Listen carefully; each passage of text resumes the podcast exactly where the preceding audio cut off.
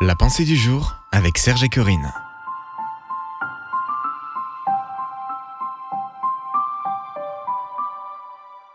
Vivre le temps présent, une pensée de Paul Calzada. C'est ce que nous ferons si Dieu le permet. Hébreux 6, verset 3. Si Dieu le permet. En écrivant cela, l'auteur reconnaît que le seul instant qui nous appartienne, c'est l'instant présent. Nous ne sommes pas maîtres de l'avenir, nos lendemains sont dans la main de Dieu. C'est aussi ce que rappelle Jacques dans son épître. À vous maintenant qui dites Aujourd'hui ou demain, nous irons dans telle ville, nous y passerons une année, nous trafiquerons et nous gagnerons.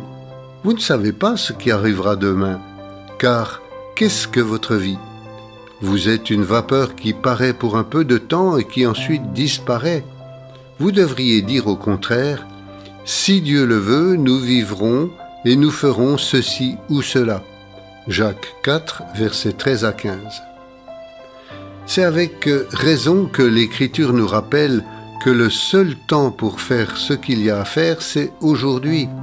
C'est pourquoi, selon ce que dit le Saint-Esprit, aujourd'hui, si vous entendez sa voix, exhortez-vous les uns les autres chaque jour, aussi longtemps qu'on peut dire aujourd'hui.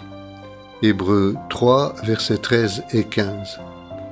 Dans ce passage, l'auteur nous invite à nous exhorter les uns les autres, et cela chaque jour, si Dieu le veut.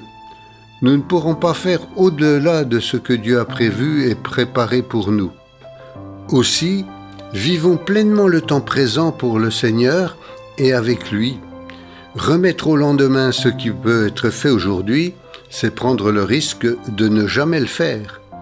Aujourd'hui, c'est le moment de faire du bien, d'encourager, de servir avec joie, d'être un canal de la grâce divine pour les autres.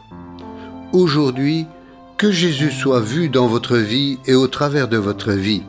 Vivez cette journée en accomplissant les œuvres qu'il a préparées pour vous pour ce jour.